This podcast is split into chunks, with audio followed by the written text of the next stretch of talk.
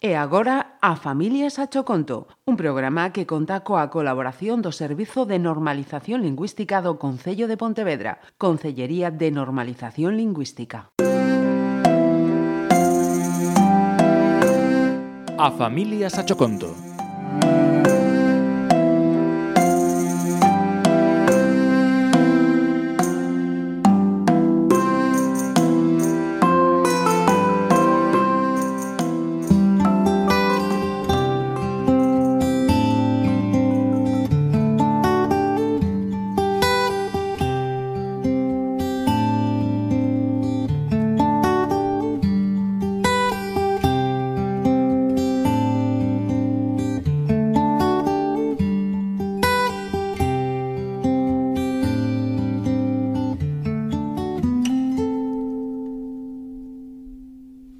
Os pásaros significaban esa liberdade que non tiñan, e a choive aos tronos toda esa rebeldía que nunca se atreverán a manifestar.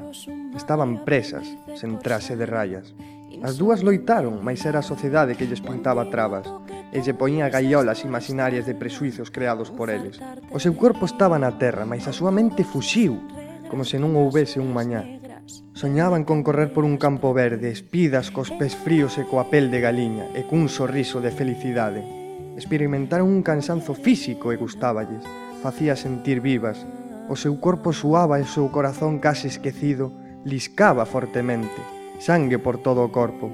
Morderon os beizos, tiráronse na erva e pecharon os ollos, gozando dun reencontro con elas mesmas.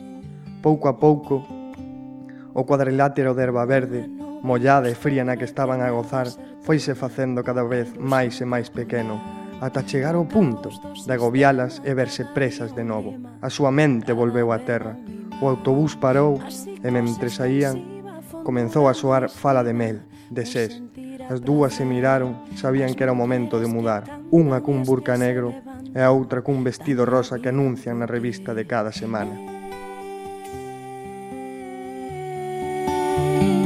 Mujer en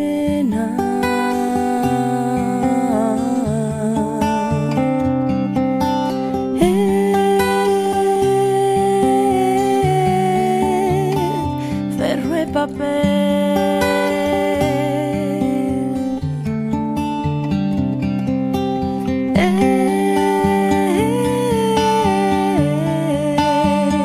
Grande e